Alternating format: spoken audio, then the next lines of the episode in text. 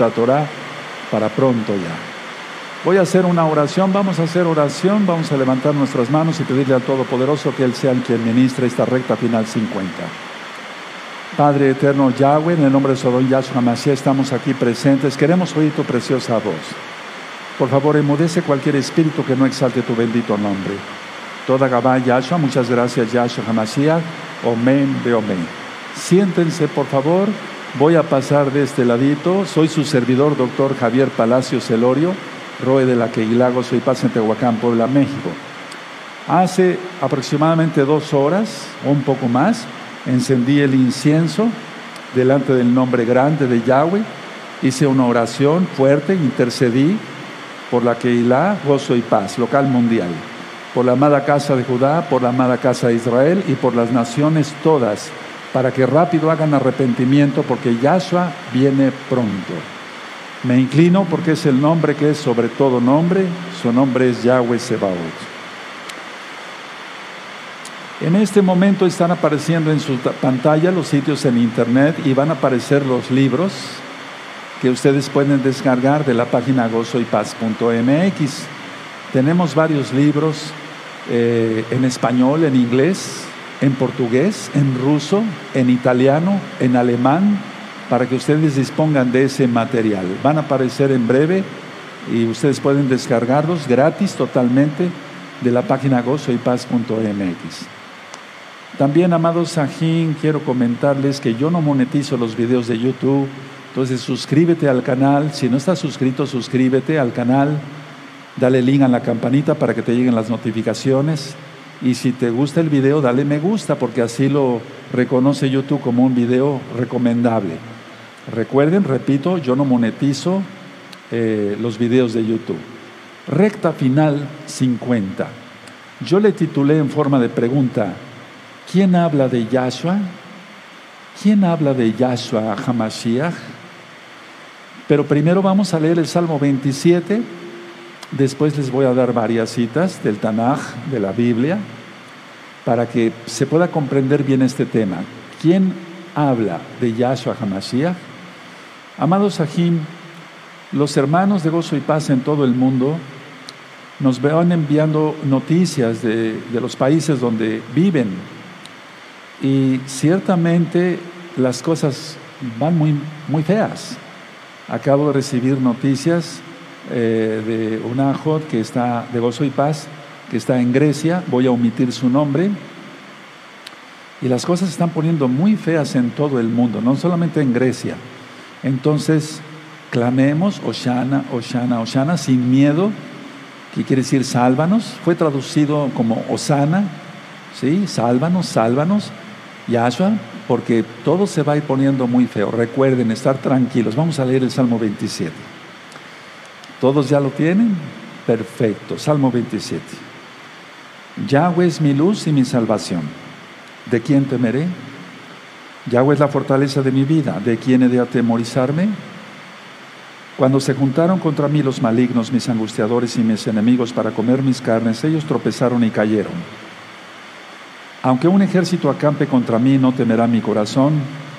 Aunque contra mí se levante guerra, yo estaré confiado. Una cosa he demandado a Yahweh, esta buscaré, que esté yo en la casa de Yahweh todos los días de mi vida, para contemplar la hermosura de Yahweh y para inquirir en su Mishkan. Porque Él me esconderá en su suká en el día del mal, me ocultará en lo reservado de su morada, sobre una roca me pondrá en alto. Aleluya.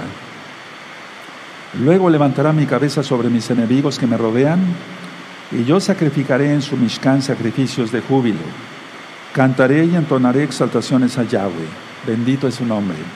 Oye, oh Yahweh, mi voz con que a ti clamo. Ten compasión de mí, respóndeme. Mi corazón ha dicho de ti, buscad mi rostro, tu rostro buscaré, oh Yahweh. No escondas tu rostro de mí, no apartes con ira a tu siervo, mi ayuda ha sido. No me dejes ni me desampares, el ojín de mi salvación. Aunque mi padre y mi madre me dejaran, con todo Yahweh me recogerá. Enséñame, oh Yahweh, tu camino y guíame por senda de rectitud a causa de mis enemigos. No me entregues a la voluntad de mis enemigos, porque se han levantado contra mí testigos falsos y los que respiran crueldad. Hubiera yo desmayado si no creyese que veré la bondad de Yahweh en la tierra de los vivientes. Todos fuerte, aguarda a Yahweh, esfuérzate y aliéntese tu corazón. Sí, espera a Yahweh. Harúa bejakala ondribo. Y el espíritu y la novia dicen, ven. ¿Quién habla de Yahshua Hamashiach?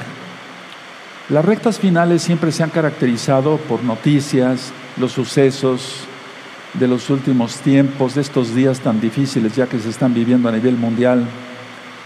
Pero es muy importante que en una recta final también recapacitemos sobre nuestro Adón Yahshua Hamashiach. Y vamos a ver que en esta época es cuando más falsos profetas están apareciendo. Atención a lo que estoy diciendo.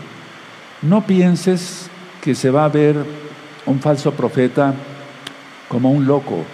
No, ahorita voy a explicar todo eso porque vienen tiempos más difíciles todavía y Yahshua nos advirtió que nos cuidáramos de los falsos profetas.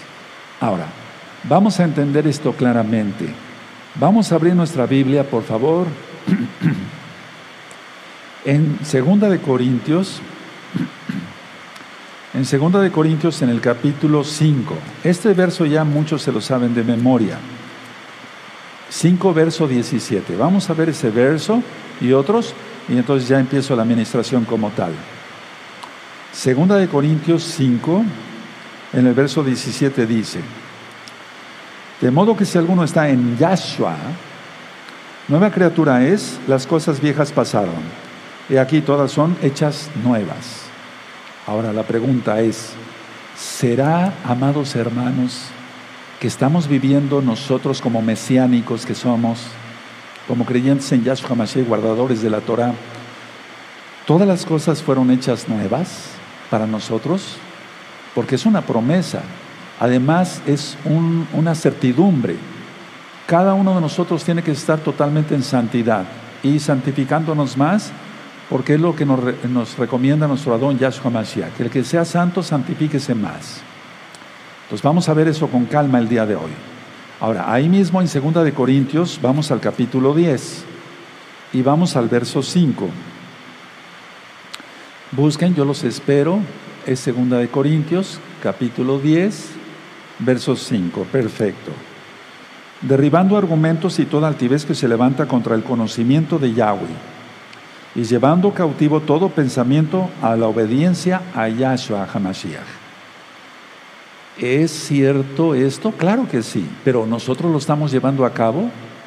Ya no son nuestros pensamientos los que prevalecen, sino la voluntad, de, la voluntad del Todopoderoso.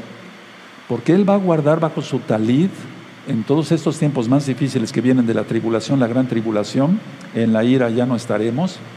Él va a guardar bajo su talid aquellos que sean obedientes a Él, pero en extrema obediencia. No santurrones así hipócritas, no, sino realmente santos hermanos.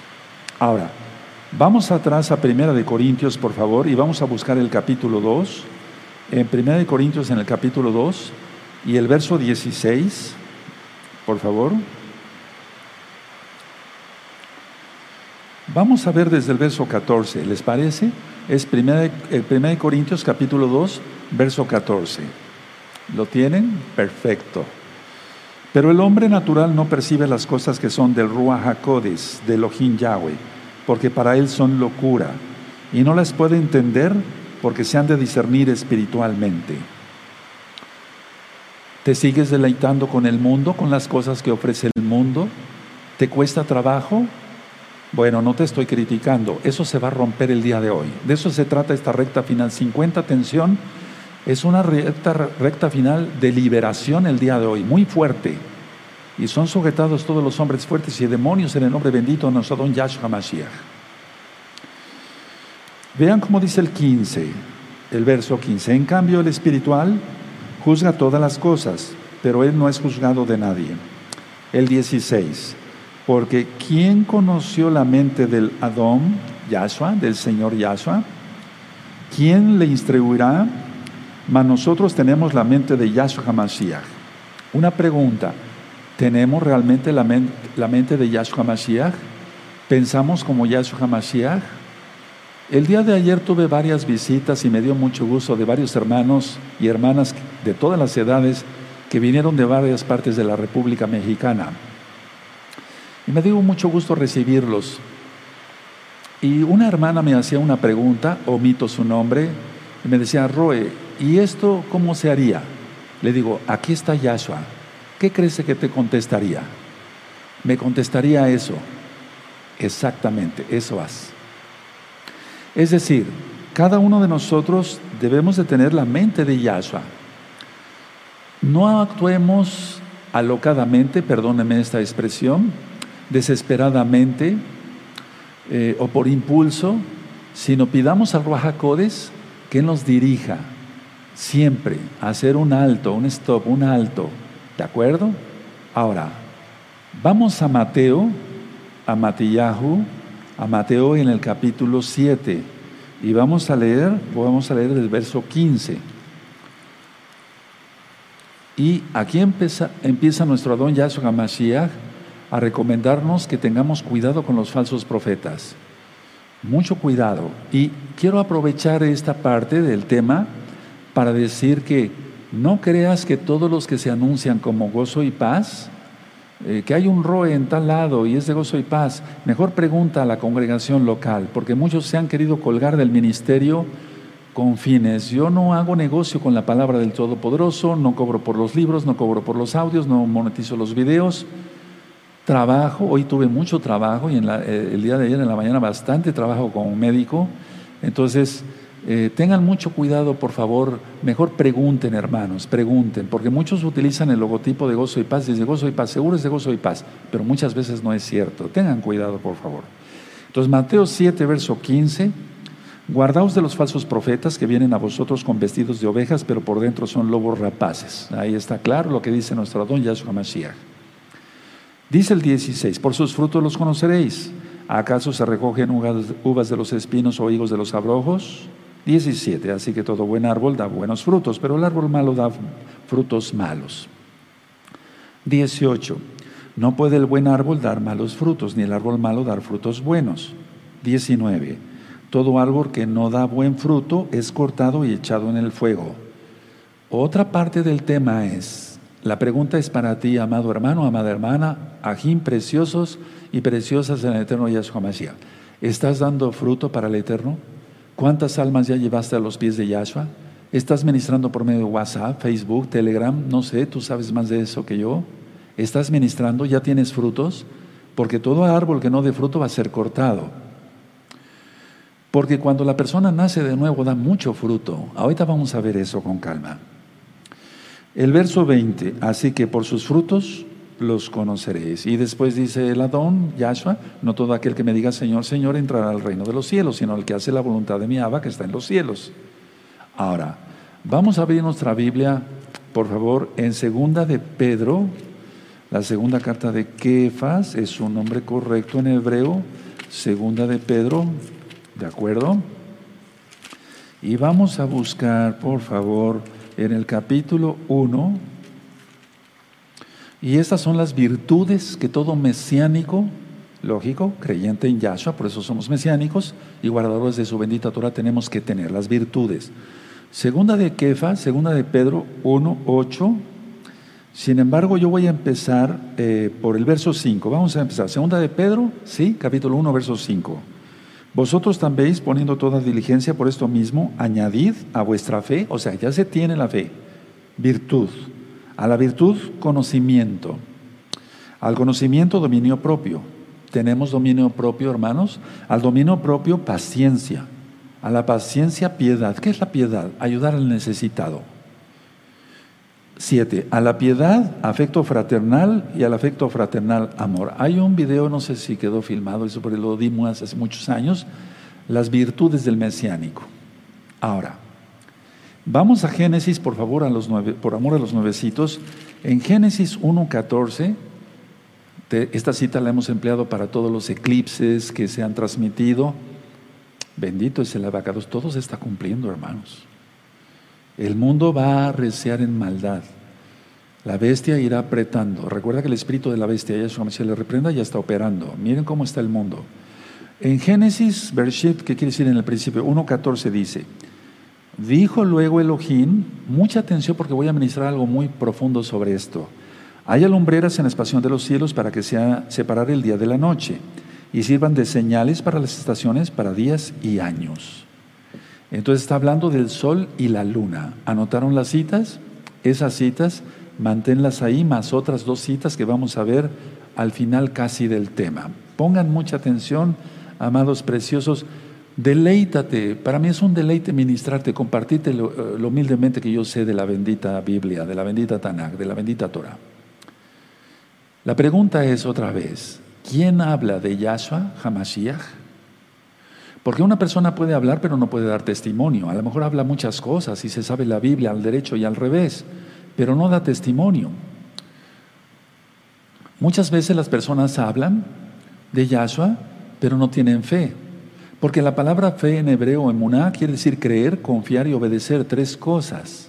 Ahora, pongan atención, voy a ir desarrollando el tema. Miren, las grandes ideas, porque hay grandes ideas, solo son las que vienen del Ruach Todo lo demás son ideas, pero no grandes ideas. Las grandes ideas solamente vienen del cielo, de parte del Ruach ¿Por qué? porque son para vida eterna. Ninguna otra idea es para vida eterna. Por ejemplo, no quiero ampliarme mucho, pero el que eh, ideó, le vino la idea de la luz eléctrica, etcétera. ¿Eso es para vida eterna? No. ¿Fue una gran idea? O fue una idea grande, pero no una gran, gran idea. Las grandes ideas solamente vienen de parte del Rajacodes porque son para vida eterna. Ahora, las grandes ideas son lo que yo te voy a enseñar el día de hoy, porque estoy basándome al Tanaj, la Biblia. Esta palabra que tenemos aquí en nuestra Tanaj, en nuestra Biblia, ha sido enseñada a billones de personas por generaciones.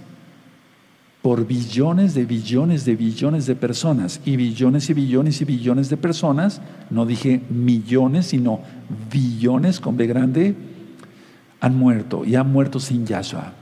No quisieron seguir al Eterno. Entonces, esta misma palabra ahora, eso, que yo te estoy ministrando, está siendo enseñada ahora a personas vivas y es a billones de personas. Yo no digo que por mí solamente, pero no han querido hacer caso al Eterno, o sea, no han querido obedecer al Todopoderoso y por lo tanto, escuchen bien hermanos, hermanas, se va a una masacre masiva de la humanidad.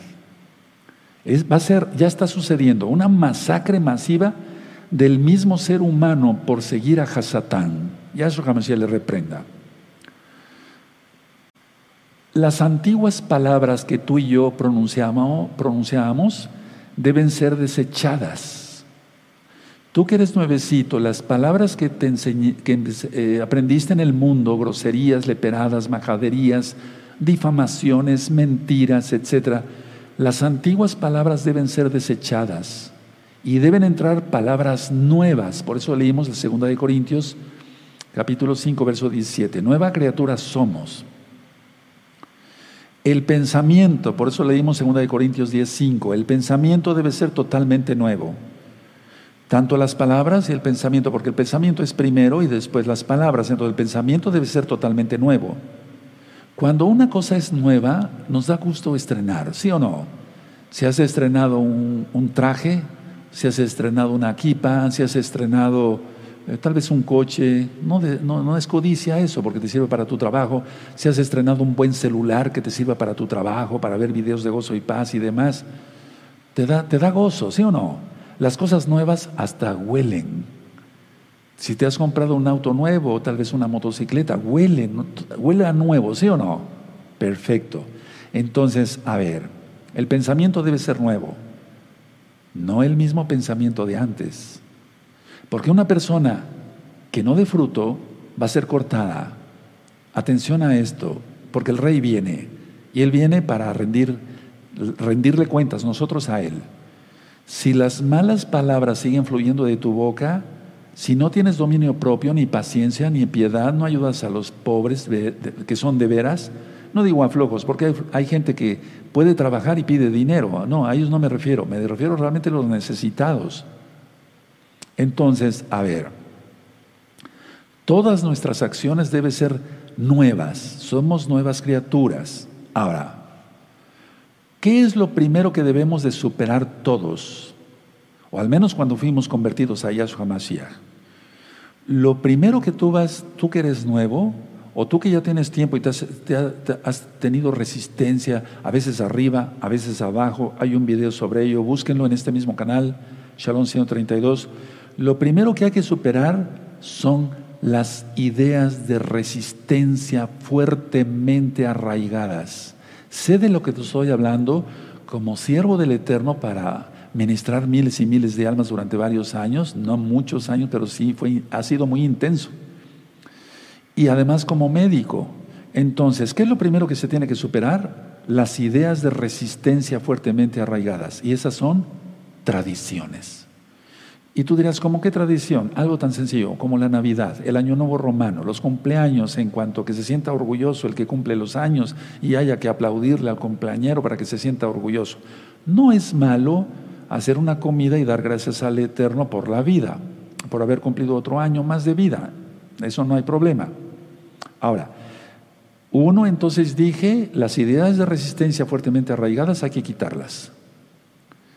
Por eso la gente no cambia, porque dice, bueno, con esta religión eh, me quedo hasta la muerte. No, eso es muerte, exactamente, muerte eterna.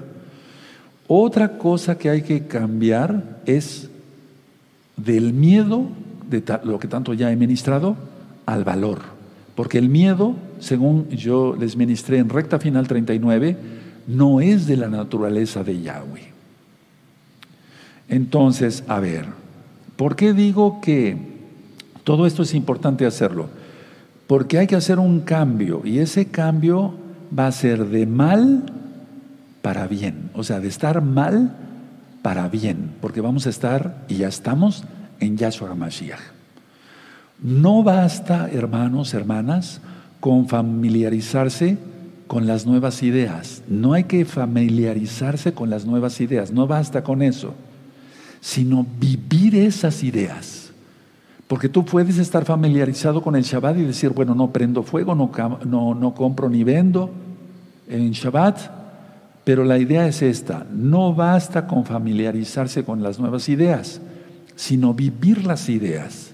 Ahora, las personas las tomarán eh, si son vividas. Permítanme explicar esto. Si son vividas esas ideas por otros, entonces nosotros vemos el ejemplo de esos santos que nos han antecedido o, ahora mismo, hay hermanos santos y hermanas santas, y sobre todo de aquellos que enseñan. Nunca creas, porque de eso se trata también el tema, ya lo ministré, ya lo comenté, perdón, sobre los falsos profetas. Es decir, tú tienes que tener, tienes que tener, si alguien te enseña por medio de un video, de YouTube, etcétera, indaga su vida. ¿Quién es? Indaga su vida. No importa la persona que sea. Indaga su vida. Si, si, se ha casado una vez, si se ha casado dos veces, si se ha casado tres veces, si es esto, si es el otro, en qué trabaja, cómo se gana la vida, etcétera, etcétera, etcétera, etcétera, etcétera, etcétera, etcétera, etcétera. Las palabras pueden ser muy bonitas y sonar muy dulces, atención, pero aquí dice Yahshua en Mateo 7, 15, guardaos de los falsos profetas, porque vienen a vosotros con vestidos de ovejas, pero por dentro son lobos rapaces. Terrible, ¿no?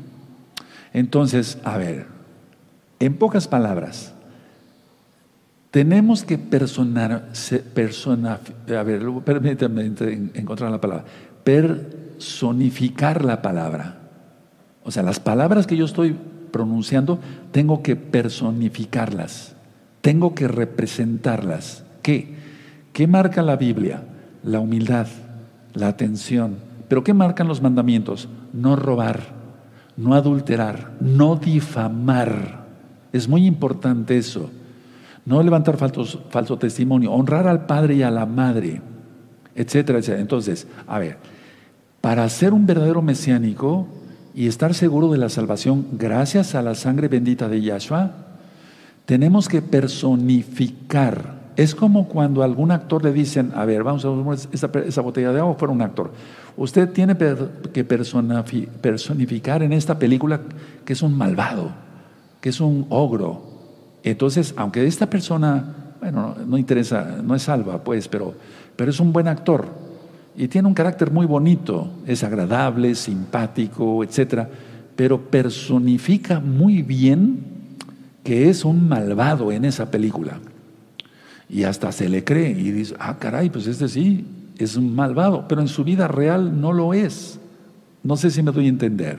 Bueno, nosotros tenemos que personificar que realmente somos mesiánicos. Las cosas viejas pasaron, quitarnos las viejas ideas y personificar esas ideas buenas de Yahshua Mashiach. Porque se predica con el ejemplo. Vamos a abrir nuestra Tanaj, perdón. Vamos a segunda de Timoteo, por favor. Vamos para allá. Busquemos, por favor, segunda de Timoteo. Y vamos a ver el capítulo 1, amados Sahim. En segunda de Timoteo capítulo 1 y en el verso 8. Entonces ustedes no se avergüencen de dar testimonio de Yahshua Mashiach. Yo no me avergüenzo de dar testimonio de Yahshua Mashiach. Es segunda de Timoteo 1.8 dice, y damos toda Gabá al Eterno, porque yo le rogué que se fuera la lluvia, también los hermanos le rogaron que se fuera la lluvia para que tú me puedas escuchar mejor. Segunda de Timoteo, toda Gabá, Yahshua Hamashiach. Segunda de Timoteo 1.8. Por tanto, no te avergüences de dar testimonio de nuestro Adón Yahshua Mashiach, ni de mí, preso suyo, sino participa de las aflicciones por el Evangelio, la besora, las nuevas buenas de salvación, según el poder de Yahweh. Bueno, yo te podía decir lo mismo, no me considero un Pablo, un Rab Shaul, pero yo te podría decir, por tanto, no te avergüences de dar testimonio de Yahshua Mashiach, ni de mí. Tremendo, ¿verdad? Porque yo no te he fallado. Sí, no te he fallado, te sigo ministrando la Torah y no te cobro ni un quinto. Eso, o sea, eso no, para mí no va eso. Nunca me vas a oír aquí chismear y hablar mal de nadie, eso no lo vas a oír. No, yo no me dedico a eso, me dedico a ministrar Torah. Para eso me habló el Eterno. Bueno, entonces, a ver, se predica con el ejemplo. Si alguien enseña sobre humildad, es humilde. Tiene que ser humilde y realmente personificar, serlo auténticamente, no como este actor que por un sueldo tiene que hacerla de malvado o de bueno, no, sino tiene que ser auténtico. Entonces, así le creerán las personas a su alrededor, empezando por su familia. Aprenderán las personas que le rodean esa humildad que tiene él. Ellos van a aprender la humildad no tanto por lo que les predique, sino por, por cómo se comporta esta persona. Así es con nosotros en todos los aspectos de la vida, no solamente en la humildad, sino en la honradez. Eh, aquí decimos en México la caballerosidad, o sea, el ser un caballero, el ser eh, noble, el ser eh, justo, el ser cortés, no sé cómo se diga en tu país. Entonces, así el que enseña, digamos, sobre la humildad, queda la idea en las personas de lo que es realmente la humildad. Y entonces es como si se pudiera palpar la humildad. ¿Me doy a entender? Porque lo ven las personas, ven la mirada transparente de la persona que está hablando. ¿De acuerdo? Bueno, ahora, en la Biblia, los profetas enseñaron sobre la humildad. Jeremías, Isaías, Daniel, el, todos los profetas pero no solamente enseñamos sobre la humildad, sino sobre la justicia, porque es el carácter de Yahweh. Entonces, tanto la humildad como la justicia van unidas. Si hay orgullo, nunca esperes, lógico, no es humilde, nunca esperes que la persona sea justa, jamás. No lo esperes eso. Pero nosotros debemos de dar testimonio de eso. Entonces, la humildad y la justicia siempre van unidas, porque el amor y la razón van unidas. Ahora, entonces, a ver, vamos a ver esto. Los profetas en la Biblia, en la Tanaj, vivieron lo que predicaban. Ahora, una pregunta para todos, empezando por mí. ¿Nosotros estamos viviendo lo que predicamos? o nos sentamos a, ver la televisión cosas insanas, impuras, eh, cómicos arbureros, o sea, que dicen chistes de doble sentido, entonces permíteme decirlo, pero no eres un mesiánico, eres un hipócrita o una hipócrita. Tenlo en cuenta porque ya viene el rey. Yo sé que hay santos y santas en la congregación local y, eh, local y mundial de gozo y paz, pero lógico que hay trigo y cizaña. El Eterno de todas maneras va a separar la cizaña. No me toca a mí. Entonces los profetas, ellos vivieron lo que predicaban, hermanos. Ahora, atención, nosotros estamos haciendo lo mismo. Fíjense que me llama una atención de los profetas, estudiando de los profetas, que ya están aquí en este mismo canal Shalom 132. Ningún profeta se dejó influenciar o impresionar más bien por los poderosos. Juan el Bautista no se dejó impresionar por Herodes. Él le dijo sus palabras. Le dijo que era un malvado, un adúltero, que había tomado la mujer de, su hermano. Entonces, Jeremías, los profetas en general, ¿cómo le decían a los reyes de Judá?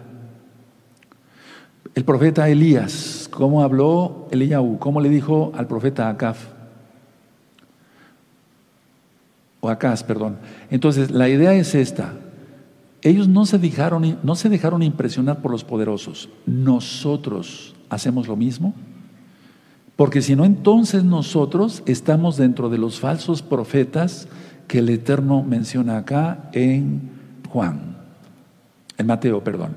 A ver, no sé si me doy a entender. Siempre estamos señalando así, así, allá, el dedo señalador de Isaías 58, eso ya lo vimos. Eh, no, pues ese es un falso profeta, no será falso profeta, etcétera. No, es que esto, el otro. Eh, la gente le gusta mucho inflarle. ¿Y nosotros? Porque si estamos anunciando, si tú anuncias por Facebook, conéctense porque ya va a empezar la transmisión de gozo y pase, y eres un hipócrita, tú entras dentro de los falsos profetas. Esta administración, esta administración es demasiado fuerte. Si no la aguantas, apaga la computadora, cierra la computadora y vuélvete al mundo. No te lo recomiendo. Nosotros somos falsos profetas, tú y yo somos falsos profetas. Recuerda, los verdaderos profetas personificaron realmente, vivían. Nosotros debemos de vivir el Shabbat. Hoy no es Shabbat, ya dije que es miércoles. Pero me refiero, Isaías y los demás, ellos no se dejaron impresionar por los poderosos. ¿Y nosotros? Características de los profetas. Ellos no buscaron el poder. ¿Y nosotros? Ellos no, no, no buscaron ser reconocidos ¿Y nosotros? Atención, ellos ni siquiera buscaron el ser reconocidos como profetas. ¿Y nosotros? ¿Verdad, hermanos, hermanas? Ahora me entiendes por qué. yo lo he ministrado cuando estuvo abierta la congregación, cuando venía aquel aquí. Díganle que vino el profeta fulano a darle un consejo al Roe. Para empezar, falso profeta. Los profetas nunca se anuncian como profetas, porque el Eterno los manda encubiertos, siempre, siempre. Entonces, a ver, vean, ¿estamos siendo aprobados o reprobados con esta recta final 50? A ver, voy a volver a repetir ciertas cosas. Los profetas realmente vivieron lo que decían. No se dejaron impresionar por los poderosos, no buscaron el poder, no buscaron ser reconocidos, no buscaban dinero. No. Yahshua Hamashiach dice, y ya lo leímos, por los frutos los conoceréis. ¿Qué frutos tiene alguien que te ministra? Tiene que tener frutos, porque si no, no le creas que es profeta. O los que se han anunciado como profetas, ¿recuerdan esto? Se los voy a recordar otra vez y por amor a los nuevecitos lo voy a comentar. Siempre que alguien se sentaba frente a mi escritorio, me decía, soy el profeta fulano, tus frutos, ¿qué frutos tienes? ¿Cuántas almas has llevado a los pies de Yahshua? ¿Cuántas Keilot, congregaciones has, has eh, ya tienes? ¿Cuántas liberaciones has hecho demoníacas? ¿Cuántas personas han sido sanadas por tu oración? Porque el que sana es Yahshua, no tú. Se desinflan. Pero la mayoría se manifestaban, los demonios acá. ¿Estás oyendo la verdad? Entonces, por los frutos los conoceréis. ¿Qué les costó a los profetas? Atención a esto. ¿Qué le costó a los profetas anunciar todas estas verdades sin, sin tener miedo a los poderosos, etcétera, sin querer ser reconocidos? ¿Qué les costó? La cárcel, ser vituperiados, ser azotados, inclusive la muerte. ¿Y nosotros? Oiga, Roe, ¿pero qué quiere que nos encarcelen? No. Pero es que la idea es que si nadie, si nadie habla mal de ti, no estás anunciando bien a Yahshua. Si mucha gente habla mal de ti, aleluya. Mateo 5:11. Muy dichosos los que por mi causa sean perseguidos y hagan toda clase de mal mintiendo. ¿Se entiende claro, verdad? Escuchen esto, amados preciosos. Solo los falsos profetas, no dije los verdaderos, solo los falsos profetas ambicionan a ser llegar, ambicionan a llegar a ser profetas. Pero son falsos, entonces no son. A ver, solo los falsos profetas ambicionan a llegar a ser profetas. Voy a volverlo a repetir. Solo los falsos profetas ambicionan, ambicionan llegar a ser profetas porque quieren ser reconocidos. Piden los dones de sanidad o de hacer milagros solamente para ser vistos y aplaudidos y muchas veces para hacer dinero, como en el caso del mago, ¿se acuerdan? Quería los dones del Ruajacodes y que Pedro le dijo que tu dinero perezca contigo. Amós, el profeta, expresó, el león ha rugido, ¿quién no temerá? Eso anunció él. Elohim ha hablado, ha rugido, el león de la tribu de Judá. ¿Quién no temerá? ¿Qué es lo que hace un verdadero profeta? Para que tú lo reconozcas, porque aquí dice, dice Yahshua Mashiach que nos cuidemos de los falsos profetas. El profeta despierta la rutina de los hombres. Si gustas anotarlo, te va a servir. El verdadero profeta despierta la rutina de los hombres. Por tercera vez, con mucho gusto lo repito. El profeta despierta la rutina de los hombres. El profeta despierta la rutina de los hombres. Entonces los hombres vienen acostumbrados y las mujeres a vivir en sus tradiciones. Y habla a alguien que esté ungido y la gente despierta pero lo despierta Yahshua a través del profeta. Ahora, Yahshua HaMashiach, según la situación que haya o se viva, hace los profetas, no el deseo de ser profeta. En aquel tiempo había necesidad en Israel, había necesidad que se le dijera al rey Acaz sus verdades. Levantó a Elías etcétera, etcétera. Entonces la idea es, a ver, ¿qué hace Yahweh? ¿Quién es Yahshua Mashiach?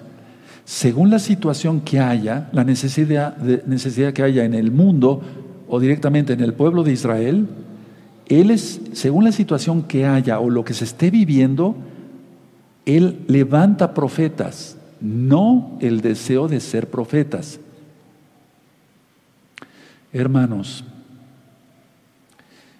esta vida que estamos llevando ahora es la más propicia, es decir, ningún tiempo en la historia fue más, más propicio para que se levantaran falsos profetas. Ahora mismo se están levantando muchos falsos profetas.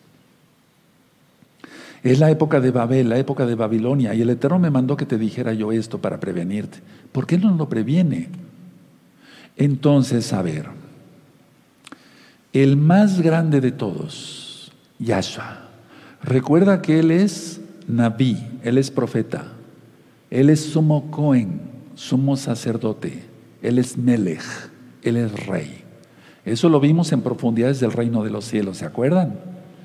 Entonces, a ver, el más grande de todos, Yahshua, quien es Yahweh. Yahweh se encarnó, encarnó su propia palabra Ahí no tuvo que personificarla, porque Él es.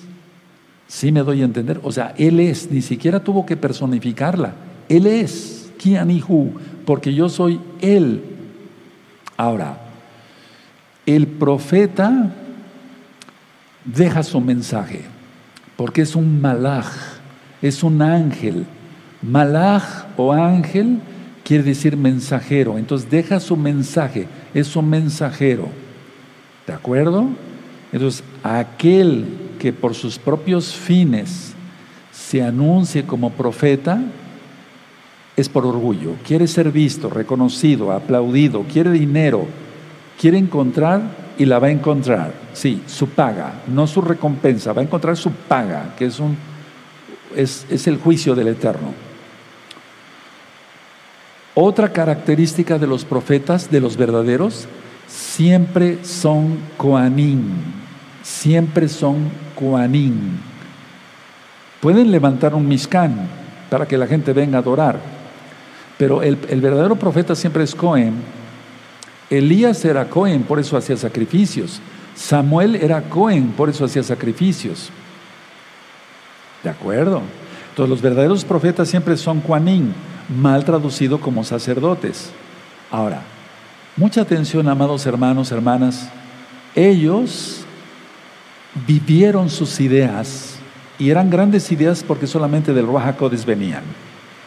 Entonces, cuando un profeta anuncia la idea que viene de, es grande, eso lo dije en un principio de esta administración, porque viene del Ruach cuando un profeta da una idea, o sea, un mensaje más bien, las almas se adhieren a esa idea, a ese mensaje, porque está anunciando vida eterna el verdadero profeta, no está anunciando muerte, no está diciendo chismes y murmuraciones. Un verdadero profeta no se dedica a eso. ¿Qué espera el profeta, o más bien Yahweh, a través del profeta, en el pueblo? Un cambio, arrepentimiento. Él quiere arrepentimiento, Él no quiere que nadie perezca, sino que todos procedan al arrepentimiento. Por eso Isaías escribió, inspirado por el Ruach buscad a Yahweh mientras pueda ser hallado.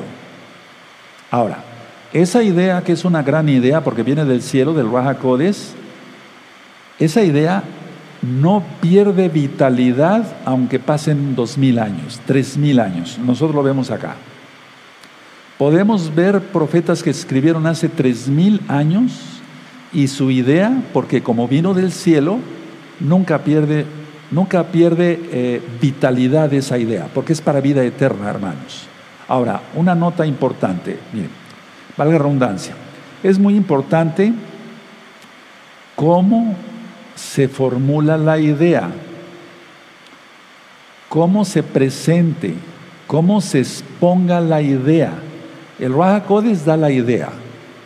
Y entonces es muy importante cómo se forme la idea cómo se presenta la idea y cómo se exponga la idea.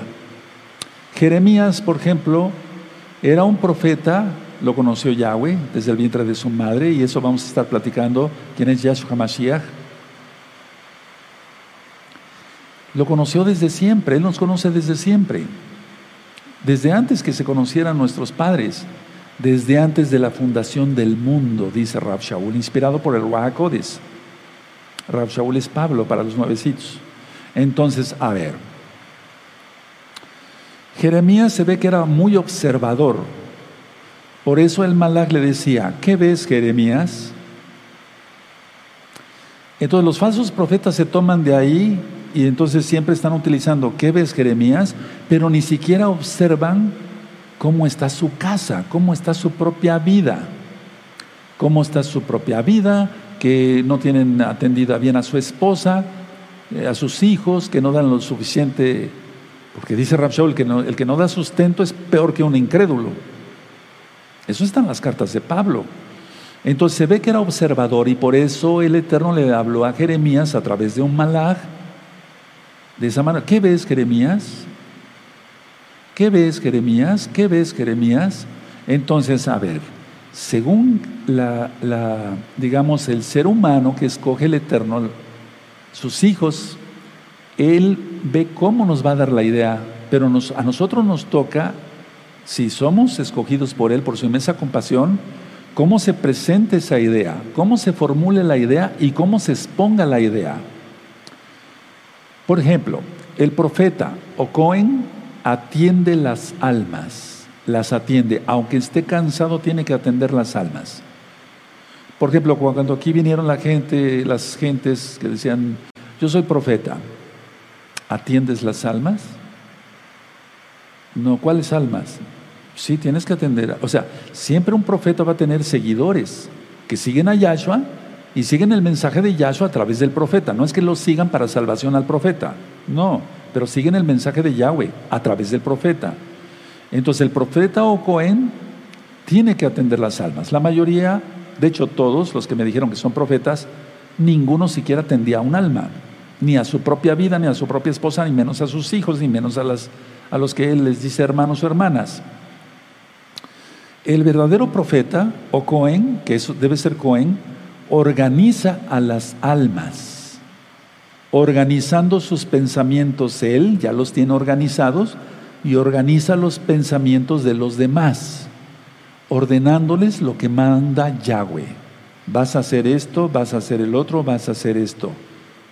Entonces ustedes vean a quién, eh, quién te está hablando, no me refiero ahorita a mí, no, o sea, los videos que tú veas, ¿son verdaderos profetas?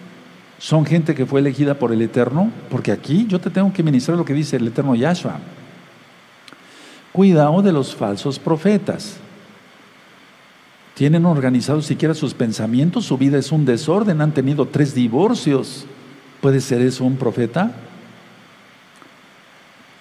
El Cohen o profeta debe actuar por deber, pero es, es por amor, o sea, por compasión, porque así lo enseña Yahshua HaMashiach. El profeta dirige, va dirigiendo. Vemos el ejemplo con Eliseo. Había escuela para profetas, pero no es que se fuera a aprender profecía, no, es que estaban con Eliseo y por eso Elisha y por eso le decían los hijos de los profetas. No es porque tuvieran hijos físicos, pero sí hijos espirituales. Entonces el profeta, que es un Cohen, va dirigiendo a las almas y dice, no te, no te vayas a desviar, porque se utilizan palabras de la Biblia, ni a derecha ni a izquierda. Sigue la Torah de Yahweh y vivirás, porque así dice el Tanaj. Por eso, amados hermanos, es tan importante no hacer caso a los falsos profetas.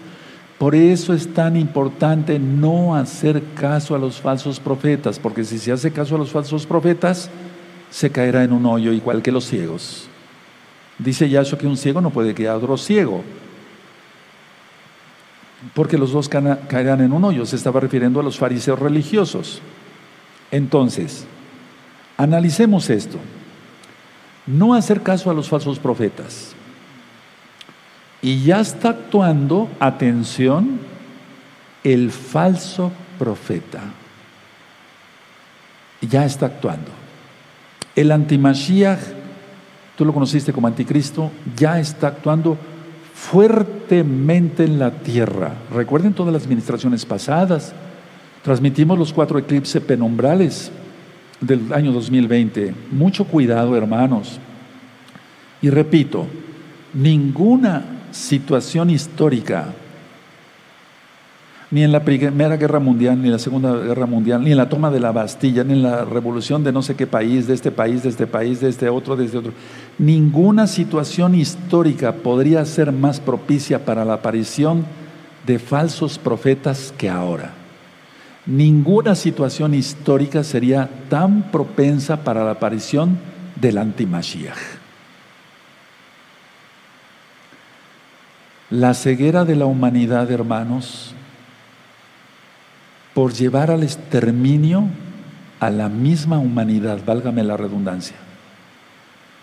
Todo va rápido hacia un trágico final, pero no para nosotros, hermanos. No para nosotros, preciosos, preciosos del eterno Yahshua Mashiach. No para nosotros, pero esto va a un trágico final. Eso lo marca Apocalipsis. Y el trágico final va a ser antes de que venga Yahshua. Porque cuando venga Yahshua, Él va a reinar con vara de hierro. Ya lo ministré, Él es sumo Cohen, Él es rey, Él es profeta de profetas. La idea dada por los verdaderos profetas debe, a ver, eh, atiéndeme un poquito eso. Así como Yahweh, quien es Yahshua, Él encarnó su propia palabra, la idea de los, dada por los verdaderos profetas debe encarnarse en un grupo. Porque es la palabra de Yahweh, el no robar, el no difamar, el honrar al padre y a la madre, no sé si me doy a entender. Entonces, porque si no se encarna, por así, si no se vive en un grupo, de nada vale. Por eso Abraham pidió a Yahweh que si había diez justos en Sodoma, tuviera compasión de la ciudad y no la destruyera. Pero no había ni diez en los cuales se hubiera encarnado la palabra del Todopoderoso. Porque miren que les llegó palabra. ¿O no acaso ahorita estamos viendo Sodoma y Gomorra por todos lados con tanta cosa fea que hay de desfiles gay y demás? ¿No les estará llegando ahorita mismo la palabra? ¿Y no nos dicen que estamos locos? ¿Que les dejemos vivir su vida? ¿Que así nacieron? No, nadie nace así, yo te lo puedo decir como médico. Pero por eso Abraham dijo, bueno, tal vez haya diez en los cuales se haya encarnado tu palabra, Padre. Pero no había ni uno solo, por eso tuvo que sacar a Lot, su esposa falló, por eso Yahshua nos dice, acordaos de la mujer de Lot. ¿Qué significa? No mirar atrás. No mirar atrás. Ya dejamos Egipto, ya dejamos Roma, ya dejamos el mundo, ya dejamos el pecado. No mirar atrás. Escuchen bien esto, amados preciosos, pues ni siquiera había un grupo mínimo para que Elohim, Yahweh, no destruyera Sodoma. No se encarnó la idea de justicia en Sodoma. ¿Acaso en nosotros está encarnada la justicia, la razón, el amor, la piedad, dominio propio, paciencia, santidad, santificación? Y entonces Yahweh fue justo, Él es justo, al enviar castigo a Sodoma. Así como están cayendo todos esos juicios, porque esos, esas inundaciones, esos tornados, esas granizadas, que el Eterno nos guarde de todo eso, ¿verdad? No son normales. Muchos dirán, bueno, es el arma harp, pero es el Eterno quien está haciendo todo. Yo no estoy diciendo que no puede ser el arma harp, pero el Eterno lo está permitiendo. Todo depende de Yahweh. Porque si no dijeran entonces algunos, bueno, es el alma harpa, entonces Dios no existe. No, Él existe. Ahora, solo la gracia de Yahweh podía salvar por la obediencia, o la, más bien la desobediencia, del pecado de Adán y Eva. Porque el Eterno pudo haber exterminado a Adán y a Eva y que no existiera humanidad. Pongámonos a pensar eso, hermanos. Vamos a retroceder un poquito en el tiempo. Es un decir. Ellos desobedecieron y nosotros, pero vamos a hablar de Adán y Eva. Ellos desobedecieron a Yahweh, el Todopoderoso. Les dio todo. Y él pudo haber destruido a Adán y Eva pero por su inmensa gracia nacimos. La inmensa gracia de Yahweh. Ahora atención. La obediencia, según leímos en primera de Pedro, en la primera carta de Pedro, de Kefas, la obediencia es una virtud en el creyente. La obediencia es una virtud. Cuando decimos es un virtuoso en el violín, quiere decir que las cosas las hace bien en el violín, o sea, sabe tocar. Es un virtuoso para el piano. Debemos de ser más todavía para la santidad. Tú y yo hemos escuchado una frase, amor a la vida. Esa frase la hemos escuchado. Bueno, ¿amas la vida? Sí, amo mucho la vida. Entonces, si realmente amamos la vida, es amar a Yahshua, porque Él es la vida. Él es el camino, la verdad y la vida. Pero la gente no lo entiende así, hermanos. Dicen, yo amo la vida para seguir emborrachándome, tomando cervezas y yéndome con diez prostitutas. No entiende lo que es la vida. Eso es muerte. Yahshua es la vida. Si le amamos y obedecemos, tenemos entonces vida eterna. Y amamos también la vida que tenemos aquí. Podemos comer muy rico, probar una buena limonada, etc. Pero muchos hoy confunden consumir con ser. Explico, hay que ser auténticos no consumir, o sea, no consumidores. La gente ahora está, eh, salió esta, este aparato nuevo, lo quiero. Salió este carro nuevo, lo quiero. Todo es lo quiero, lo quiero, lo quiero, lo quiero, lo quiero. Todo es codicia, todo es avaricia. El hombre quiere libertad, pero ¿para qué? Para sus pasiones. Pero no entiende que no es libre, es preso, ya lo he ministrado. Se va a ser, seguir siendo preso mientras no acuda a Yahshua HaMashiach. Ahora, el camino de la desesperanza está lleno de billones de personas, hermanos, porque han eliminado los valores morales. Ni siquiera veamos la Biblia, que es importante lo primero para nosotros en la Torah de Yahweh, pero ni siquiera los valores morales les importan. Están más interesados en el resultado de sus pensamientos y de sus truanerías que en una vida justa en Yahshua Mashiach. Quise poner la cita de Génesis 1.14, Bereshim 1.14, que haya lumbreras, ¿se acuerdan? Miren, escuchen bien esto, porque dije que iba a ministrar algo profundo. El sol, desde su creación, salió y se puso. Repito, el sol, desde su creación, salió y se puso.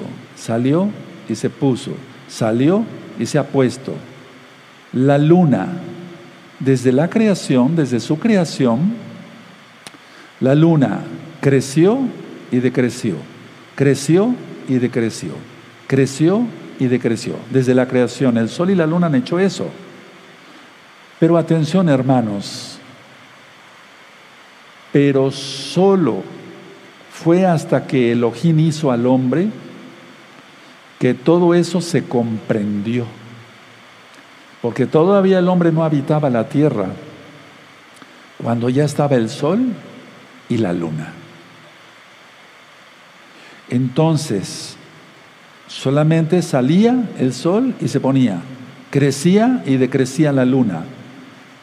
Pero para los tiempos no había nada, porque el Eterno ya tenía preparado todo, pero solamente hasta que el hombre pisó la tierra, por así decirlo, se comprendió para qué hizo el Eterno el sol y la luna. Y nosotros vamos a festejar este próximo sábado a las 4 de la tarde, Rosjodes.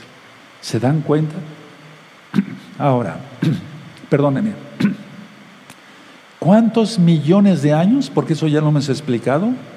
Que los seis días de la creación Yom, eh, día se ha traducido, es Yom, que quiere decir ciclo, pero no sabemos cuántos miles o millones de años son.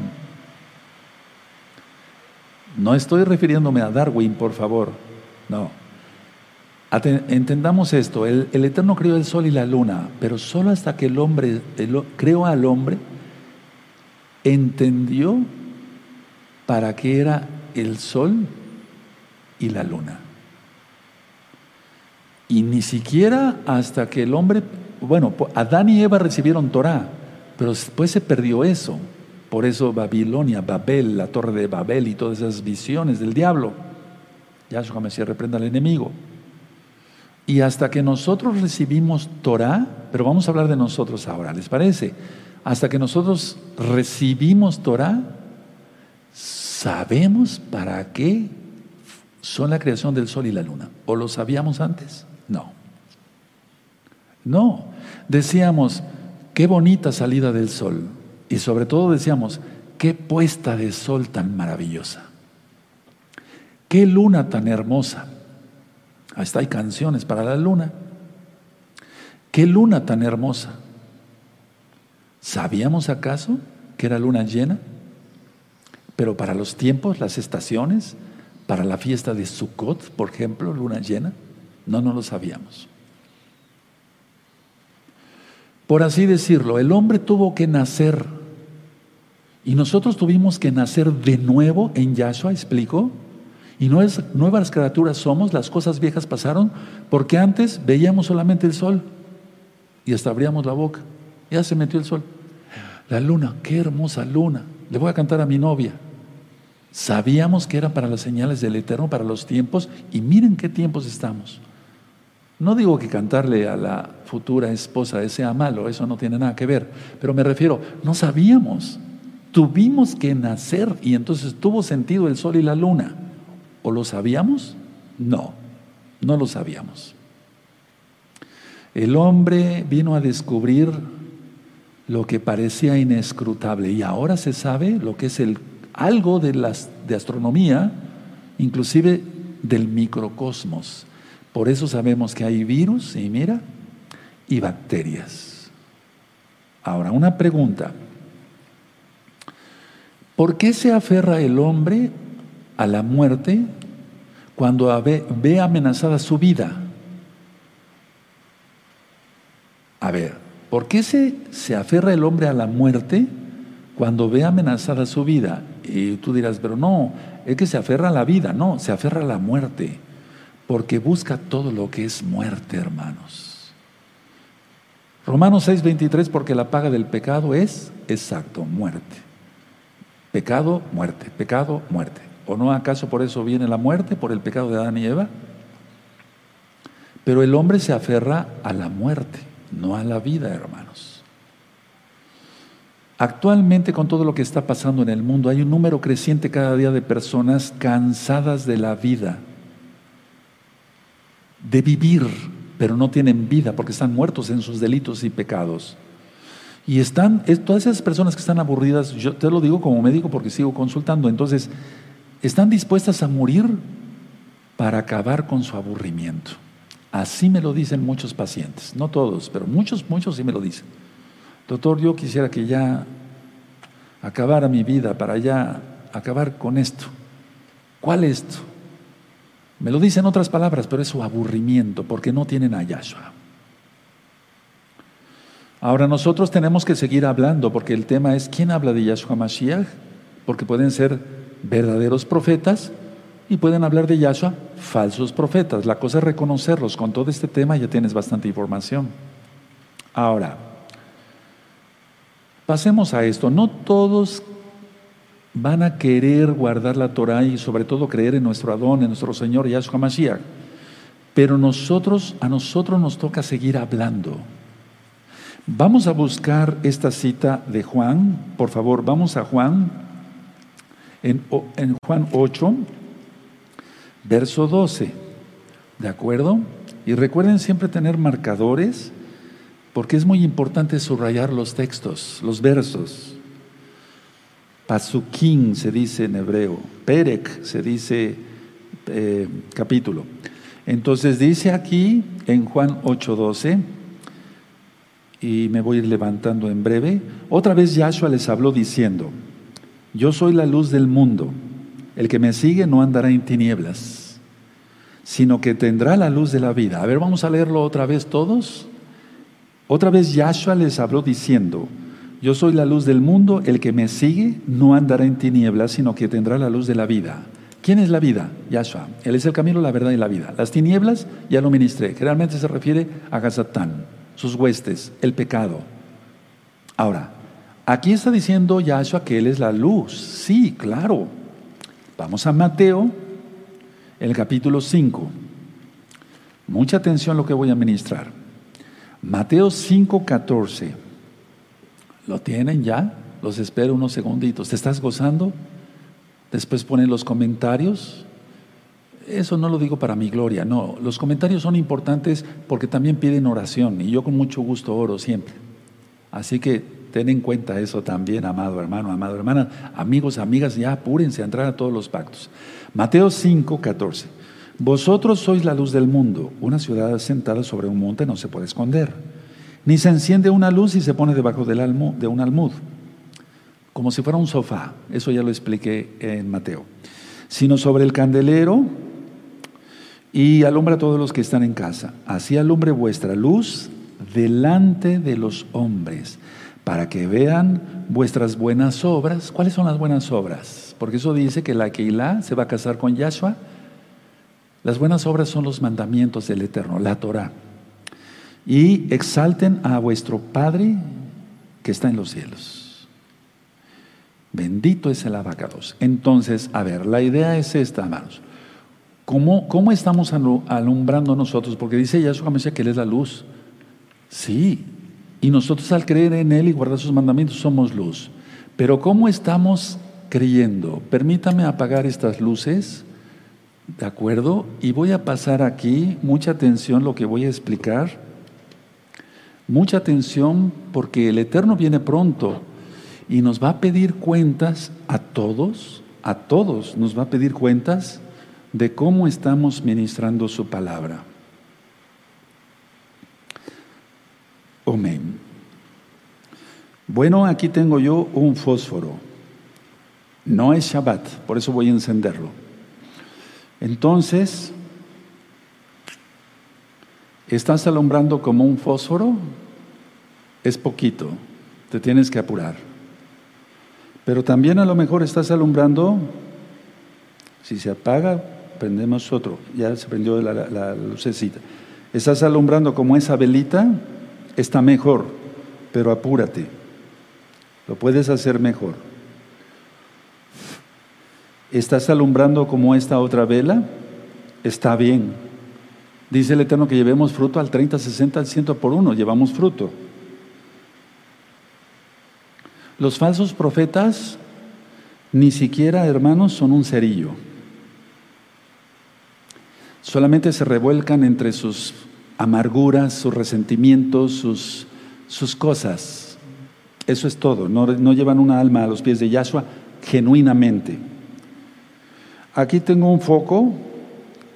Entonces, esta vela alumbra más que esta y que el cerillo, esta.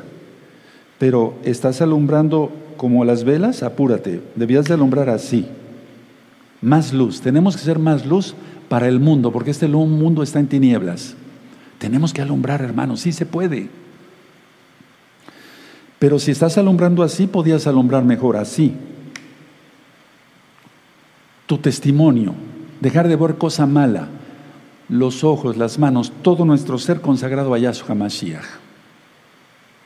Si estás alumbrando así, está bien, está mucho mejor que este foco, que esta vela, que esta vela y que el cerillo, el fósforo pero podías alumbrar así. Mira, qué hermoso sería que tú alumbraras así. Y en el rebaño de Yahshua, de gozo y paz, es que eso es normal. Hay hermanos que alumbran así, así, así, así, así. Pero yo les invito hoy a que te consagres totalmente al Eterno y alumbremos bien todos. Demos testimonio, personifiquemos realmente, seamos auténticos santos. Pero hay almas que alumbran así. ¿Cómo estamos alumbrando este mundo? Porque está en tinieblas. Y Yahshua viene pronto. Y a ti, a ti, a ti y a mí nos va a pedir cuentas el Eterno. Si estamos alumbrando así, realmente es una vergüenza. ¿Estás compartiendo por Facebook, por WhatsApp, por Telegram, no sé, por redes sociales en general? ¿Repartes tarjetas, discos, memorias, libros? ¿Haces promoción de los videos que se están, eh, las enseñanzas? Recuerda, yo no monetizo los videos, no se cobra por nada. Debemos de alumbrar así. Miren qué hermoso que todos alumbráramos así. Bendito es el abacados. Voy a apagar los focos. Ah, y no de crecer si ya estamos alumbrando así, aún más, porque hay focos más grandes, ya no los quisimos poner. Pero la idea es que debemos de, ser de alumbrar como este foco y aún más. Vamos a dar toda Gabá al Eterno, recta final 50. No creas a los falsos profetas. Ya te dije cómo, según la palabra. Padre eterno, administrado tu palabra, en el nombre de Sodom Yahshua Mashiach, te damos toda Gabá. Tendremos cuidado de con quién nos ministramos, Padre. Porque dices tú claramente que un ciego no puede guiar a otro ciego, por los dos caerán en un hoyo. Queremos estar en los Shamaim Abba. Te esperamos, bendito Yahshua Mashiach. ribo, el espíritu y la novia dicen ven. Toda Gabá, Yahshua HaMashiach, nos esforzaremos por alumbrar mejor de lo que lo estamos haciendo. Omen, Beomen, no aplaudimos. Recuerda que los salvos, todos, compareceremos ante el tribunal de Yahshua HaMashiach. Algún día tú estarás enfrente de Yahshua. Yo también. Pero no tendrás a otro hermano o a otra hermana junto a tu lado estarás solo. No tendrás a un anciano, al roe que te ministra o al roe palacios, no. Yo estaré solo ante el tribunal de Yahshua. ¿Qué cuentas vamos a entregar? Pensémoslo y temblemos, pero de gozo, porque desde ahora todos a trabajar como nunca antes lo hemos hecho. A veces te ha ganado la flojera y dices, bueno, ¿para qué más? etcétera. Entonces vas a estar como las personas que tienen ya, quieren acabar con su vida. No, seguir adelante. Los, que gusten la bendición, levanten sus manos, por favor. Y este video, a promocionarlo. Ahí se verá si somos luz. Donan Yahweh. Yaronan Yahweh. Panabeleja bijuneja isa donan Yahweh. Panabeleja beyasheleja shalom. Que Yahweh te bendiga y que te guarde, que Yahweh alce su rostro sobre ti, que Yahweh tenga de ti compasión, levante sobre ti su rostro y te dé paz. En el nombre bendito y poderoso de Yahshua Mashiach, Omen, y ahora sí podemos aplaudir porque te sientes mejor, ¿verdad? Y todos vamos a trabajar fuerte. Que el Eterno les bendiga y les guarde. Nos